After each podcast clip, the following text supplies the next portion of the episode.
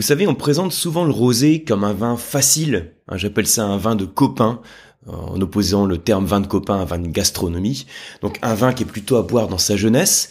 Et puis, quand on le compare à un vin rouge structuré, complexe, eh bien le rosé souvent il n'est pas pris autant au sérieux.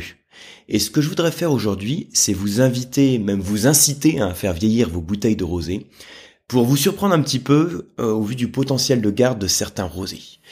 Vous êtes sur le podcast du vin pas à pas, je suis Yann de l'école de dégustation Le Coam et des masterclass de la dégustation. Je vous rappelle avant de commencer que le meilleur moyen de soutenir le podcast, c'est de me laisser un bon avis sur Apple Podcast, en fait c'est ce qui permet de favoriser son référencement et donc de le faire connaître.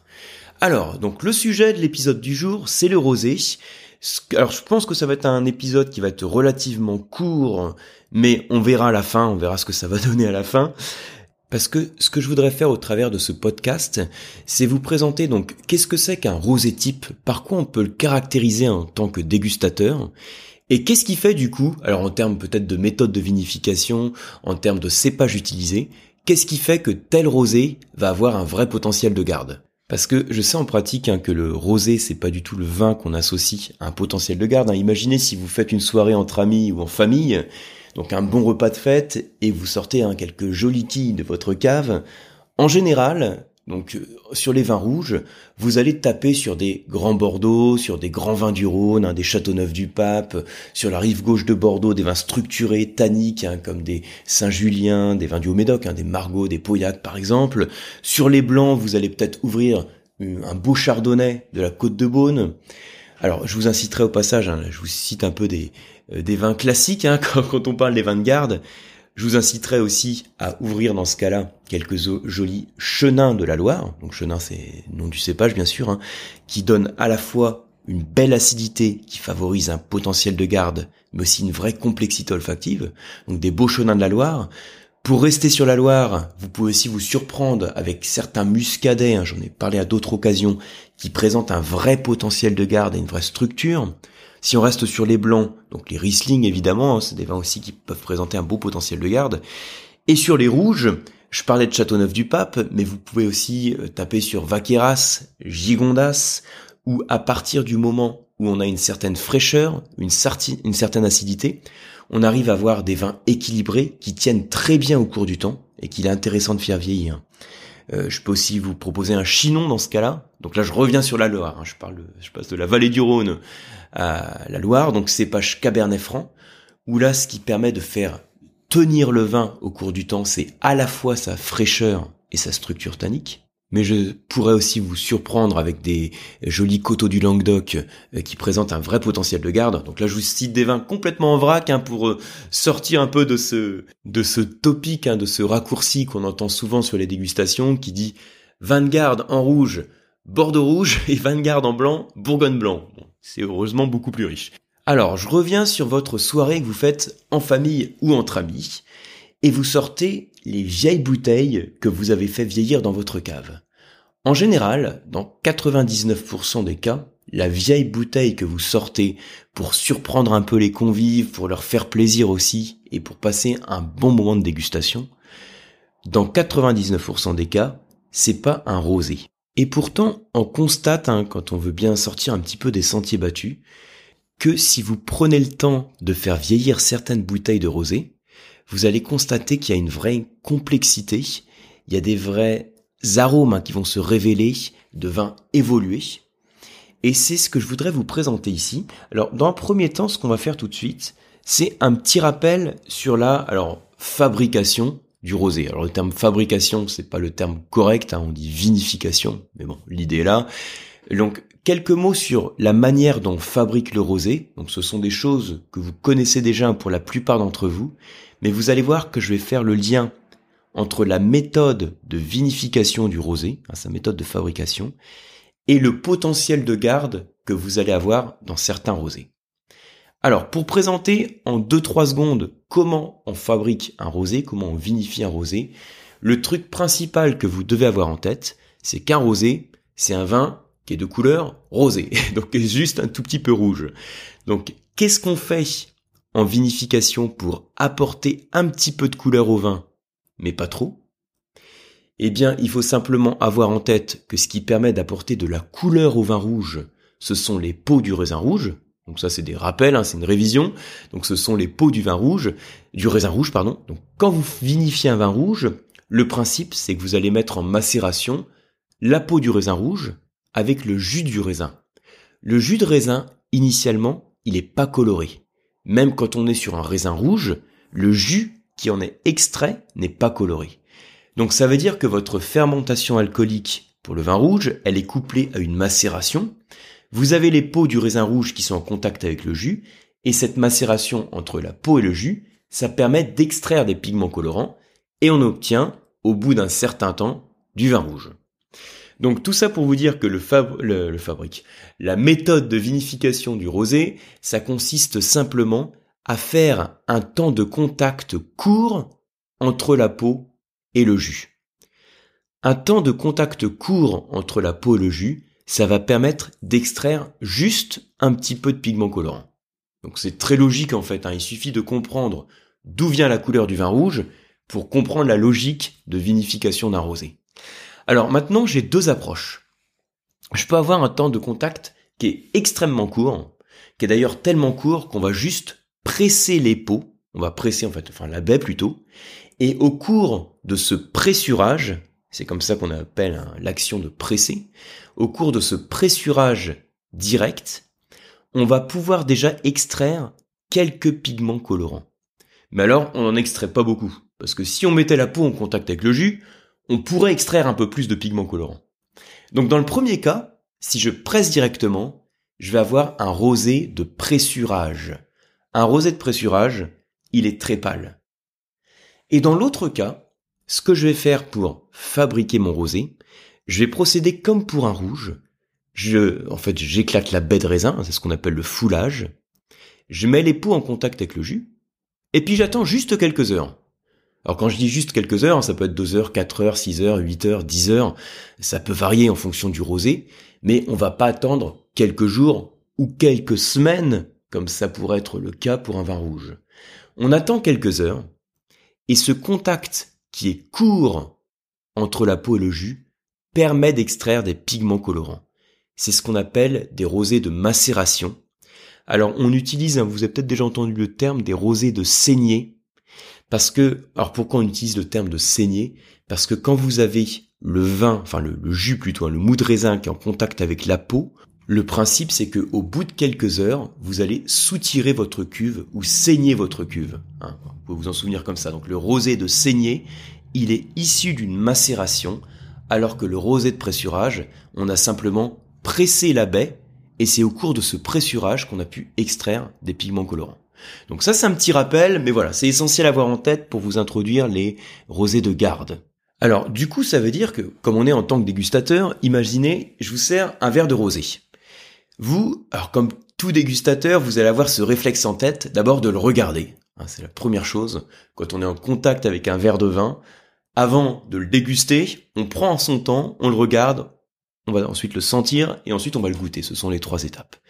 Quand vous l'observez, il y a deux choses que vous allez pouvoir vous caractériser. Deux choses entre autres en tout cas. D'abord, son intensité colorante. Est-ce qu'il est pâle ou foncé? Et ensuite, sa teinte. Est-ce qu'il est plutôt violacé?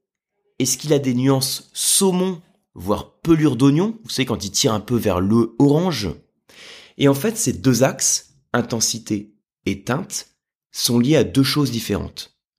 Alors maintenant, comme j'ai parlé de la, fabrication du rosé tout à l'heure, ça va peut-être vous venir tout de suite en tête, hein, c'est très logique en fait.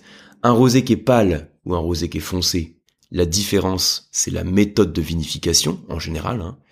Un rosé de pressurage direct est plutôt pâle, un rosé de macération ou de saignée va être un petit peu plus soutenu. Et ensuite, la teinte, elle va être liée principalement à l'âge du rosé. Un rosé dans sa jeunesse va tirer plutôt vers les notes violacées, et dès qu'il a de l'oxydation, il va évoluer vers ces notes un petit peu orangées, saumon, que l'on constate sur certains rosés. Alors il y a certains rosés qui évoluent plus vite que d'autres et qui prennent plus rapidement ces notes d'oxydation. Donc là, vous avez votre verre de rosé, vous l'avez observé, et par exemple, vous voyez qu'il est plutôt pâle et un petit peu saumon. Donc dans ce cas-là, s'il est pâle, voire très pâle, vous pensez éventuellement à un rosé de pressurage direct. Et saumon, ça veut dire qu'il a déjà un petit peu d'oxydation, un peu d'évolution. Ensuite, vous le sentez. Ce que l'on recherche en général à le nez classique d'un rosé, on cherche le fruit, on cherche la fraîcheur. Et puis ensuite, quand on le met en bouche, ce qu'on constate, hein, si je vous sers un rosé dans un verre, un verre complètement noir, vous savez les verres opaques, il y a de grandes chances pour que vous le confondiez avec un vin blanc. Pourquoi on va le confondre avec un vin blanc? Parce qu'en bouche, il a la structure d'un vin blanc. Alors ça veut dire quoi la structure d'un vin blanc? Ça veut dire que vous n'avez pas la langue qu'accroche au palais. Donc si on n'a pas la langue qu'accroche au palais, ça veut dire qu'il n'y a pas quoi? Ça veut dire qu'il n'y a pas de tanin. Les tanins, donc ce sont cette substance hein, végétale qui sont dans le vin rouge hein, principalement, et qui sont extraites lors de la macération entre la peau et le jus. Et il se trouve que dans un rosé, on a généralement une macération qui est tellement courte qu'on n'a pas le temps d'extraire de tanin. On extrait de la couleur, mais on n'extrait pas de tanin. Alors pourquoi on n'a pas le temps d'extraire de tanin? C'est simplement parce que les tanins, en fait, ils arrivent à être extraits par l'alcool, mais beaucoup moins par l'eau. On dit que les tanins, ils sont pas hydrosolubles. Si les tanins, ils étaient hydrosolubles, ça veut dire que je ferais un rosé de macération courte, hein, un rosé assez pâle, vous, le dégustez, et là, vous allez remarquer la langue accroche au palais. Mais il se trouve que les tanins sont pas hydrosolubles, et il leur faut un petit peu d'alcool pour être extraits. Ça veut dire que pendant cette macération courte, j'ai généralement pas le temps d'extraire de tanins. Et puis, la bouche classique aussi que l'on a sur un rosé, c'est de la fraîcheur, de l'acidité. Donc, imaginez hein, donc le rosé type, on, le décrit, hein, robe pâle, logiquement, un nez sur le fruit, le fruit frais, et puis en bouche, il y a de l'acidité, et il y a du fruit, et il n'y a pas de tanin. Alors maintenant, regardez, qu'est-ce qui fait qu'un vin va se garder? Qu'est-ce qui fait qu'un vin peut vieillir au cours du temps? Là, je parle même pas du rosé. Hein. De manière générale, qu'est-ce qui fait qu'un vin peut vieillir au cours du temps? Il y a plusieurs facteurs qui font que le vin va tenir au cours du temps. Le premier facteur, c'est, euh, en termes gustatifs, son acidité. C'est ses tanins éventuels. L'acidité, les tanins, ce sont des antioxydants qui font tenir le vin au cours du temps. Mais je pourrais vous servir un vin acide. C'est pas pour ça que c'est un vin qui va pouvoir vieillir. C'est pas pour ça qu'il y aura un intérêt à le faire vieillir. Parce qu'il faut aussi autre chose en plus. Il faut la complexité aromatique. Donc je peux le présenter comme ça en vous donnant trois axes qui sont en fait trois axes principaux qui fait que le vin entre dans la catégorie des vins de garde. Ces trois axes, c'est les tanins, l'acidité et la complexité olfactive. Alors, il peut me manquer un des deux axes tanin acide, mais les arômes doivent toujours être là. Hein, si je vous sers un grand Saint-Romain de Bourgogne, par exemple, euh, vous allez, c'est un blanc là pour le coup, je prends un blanc. Il y aura pas de tanin logiquement puisqu'on est sur un vin blanc, et pourtant, je pourrais quand même avoir un vin de garde parce que j'ai de l'acidité et j'ai de la complexité olfactive. Alors, qu'est-ce qui diffère maintenant un rosé d'un vin de garde? Eh bien, mon rosé peut avoir de l'acidité, et la plupart du temps, ce qui fait que le rosé n'est pas dans la catégorie des vins de garde, c'est un manque de complexité olfactive et un manque de tanin. Vous voyez, quand on le présente comme ça, c'est très logique en fait. Hein. Je prends mes trois axes. Qu'est-ce qui fait que le rosé classique, il n'est pas dans la catégorie des vins de garde? C'est qu'il manque de complexité olfactive et il manque éventuellement de tanin. Et donc, là, la question à se poser, c'est qu'est-ce qui fait qu'un rosé pourrait entrer dans la, dans la, dans la catégorie des vins de garde Donc, qu'est-ce qui pourrait lui conférer de la complexité olfactive et une certaine structure tannique? Et en fait, là, le truc, hein, l'élément clé qu'on a, c'est quand on joue, alors, je veux dire, on joue sur la méthode de vinification. Alors, il faut aussi une bonne matière première. Hein. Il faut un raisin avec une certaine complexité, une belle concentration et une bonne maturité. Mais une fois que vous avez cette matière première qui est là, il faut que, en termes de méthode de vinification, vous ayez une macération qui soit suffisante. On passe toujours pas dans la catégorie des rouges, hein, mais une macération suffisante qui permette d'extraire des polyphénols, donc un petit peu de tanin et surtout des composés aromatiques. Parce que vous savez, les arômes du vin ne proviennent pas seulement du jus, hein, pas seulement de la pulpe, ils proviennent également de la peau. Puis ensuite, pour être tout à fait précis, je dirais qu'ils proviennent aussi des euh, méthodes de vinification particulières, de l'élevage en fût, du vieillissement, etc. Mais là, quand je considère ma matière première, mon raisin, qui va déjà transmettre des composés aromatiques, il y a deux choses dans le raisin qui apportent ces composés. Il y a le jus, mais donc la pulpe, hein, et également la peau. Et quand je fais un rosé avec une certaine macération, au-delà des composés aromatiques qui sont apportés par le jus, je vais apporter d'autres composés qui sont apportés par la peau et qui vont contribuer à la complexité aromatique du rosé. Et là, dans ce cas-là, en dégustation, vous pourrez tout à fait déguster des rosés qui vont présenter des arômes. Alors, au-delà des fruits frais, vous allez trouver éventuellement des notes de fruits noirs, des notes végétales, hein, des notes de garrigue par exemple, des arômes épicés, poivrés, des notes florales, tout ce qui confère une complexité en termes d'arômes. Et en bouche, au-delà de l'acidité et de la fraîcheur du fruit qui caractérise, on va dire, un rosé type, vous allez avoir aussi un petit peu de tanin qui va conférer à créer plus de corps en bouche. le vin va être, entre guillemets, plus lourd, il aura plus de poids, il aura plus de corps, plus de potentiel de garde, également des arômes qui seront plus présents.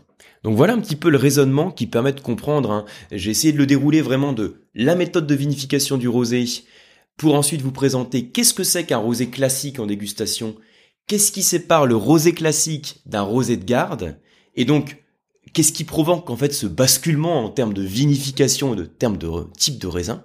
Et on voit donc tout à fait qu'il peut exister des rosés qui tiennent au cours du temps. Est-ce que c'est la majorité des vins rosés Alors, c'est pas la majorité puisque dans l'esprit du consommateur, le rosé c'est un vin frais qui est pas là pour vieillir. Et pourtant, je peux vous dire que quand vous partez sur des rosés un peu premium, un peu haut de gamme, alors quand je parle de rosé haut de gamme, c'est pas pour ça qu'il faut taper dans les 50 boules ou 30 euros. Hein. Au-delà de 10 euros, 15 euros, alors c'est vraiment pour vous donner un référentiel prix qui est un petit peu subjectif, certes, mais ça donne quand même quelques repères. Donc au-delà de 10 euros, 15 euros, et si vous êtes sur des rosés vinifiés avec soin, issus de belles parcelles, avec des raisins concentrés, je peux vous dire que ça vaut le coup de faire l'expérience de faire vieillir les rosés. Alors bien sûr, souvent quand on parle de rosé de garde, on pense à une appellation hein, qui vous est peut-être venue en tête tout à l'heure. Déjà quand on parle du rosé en France, on pense à la Provence. Et on a raison parce que c'est vrai que c'est le plus grand producteur de rosé de France. Et quand on pense à des grands rosés de Provence, on pense parfois à l'appellation Bandol. Et là encore, c'est un bon repère à avoir en tête. Hein. C'est une généralité, mais c'est un bon repère. À Bandol, on peut aussi se surprendre avec des rosés avec un vrai potentiel de garde. Mais au-delà de Bandol, faites un tour dans la Loire ou dans le Languedoc et vous allez pouvoir trouver sur l'ensemble de ces régions des rosés aussi avec un vrai potentiel de garde. Donc c'est le but de ce podcast, hein, c'était simplement de vous inciter à sortir un petit peu des sentiers battus, à faire vieillir vos bouteilles de rosé.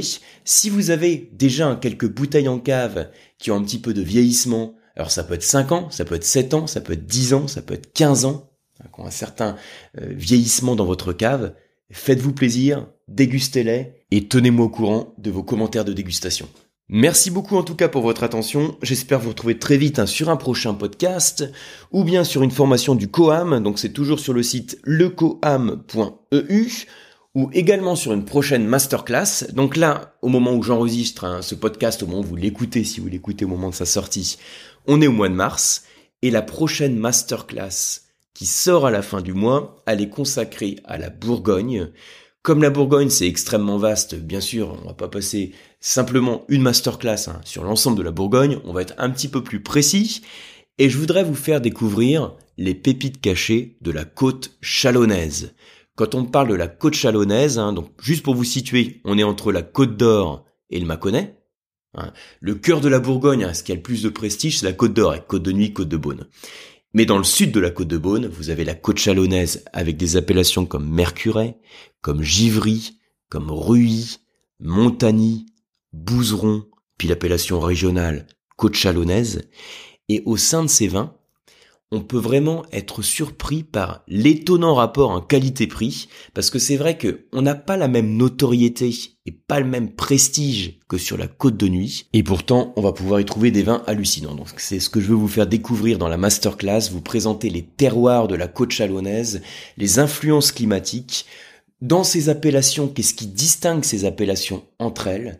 Éventuellement, comment reconnaître un vin de côte chalonnaise à l'aveugle? Alors c'est toujours un exercice un peu casse-gueule, hein. là je, je, vous le présente de manière théorique, le reconnaître à l'aveugle parce qu'il y a des caractéristiques en termes de profil gustatif auxquelles on peut s'attendre. Après en pratique c'est toujours plus difficile, il hein, faut quand même le dire et puis donc vous prendre par la main, donc de manière générale, sur ce vignoble. C'est donc sur le site masterclass-dégustation.com et j'espère vous y retrouver très vite. Merci beaucoup, à bientôt.